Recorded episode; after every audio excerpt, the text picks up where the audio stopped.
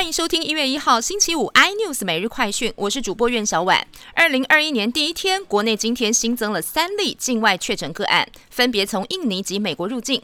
另外，上海昨天发布了一起从台湾入境确诊的输出个案，经过资料比对，确认是十月就确诊的案五五二，当初在台湾确诊之后已经治愈，没有传染风险。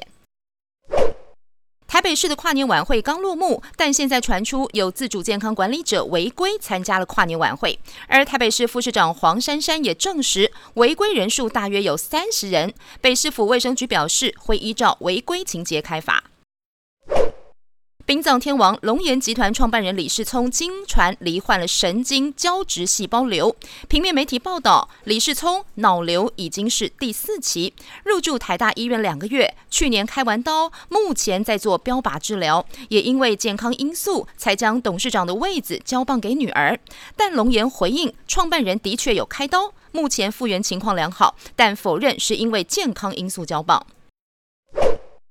含莱克多巴胺的美猪今天一月一号正式开放进口。蔡英文总统发表新春谈话，表示会用最谦卑的心情，请国人同胞体谅。而行政院长苏贞昌也强调，政府已经要求进口肉商在出货的时候，连同产地贴纸也要一起出到通路，让人民可以安心选择。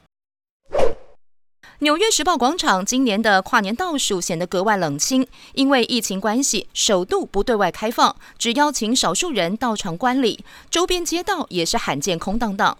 而美国总统川普也发表了任内最后一次新年谈话，他称赞美国民众勇敢对抗疫情，也提到了疫苗研发成功。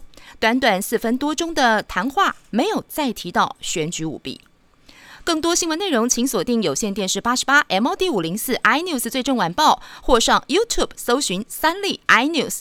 感谢台湾最大 Podcast 的公司声浪技术支持。您也可以在 Google、Apple、Spotify、KKBox 收听最新 iNews 每日快讯。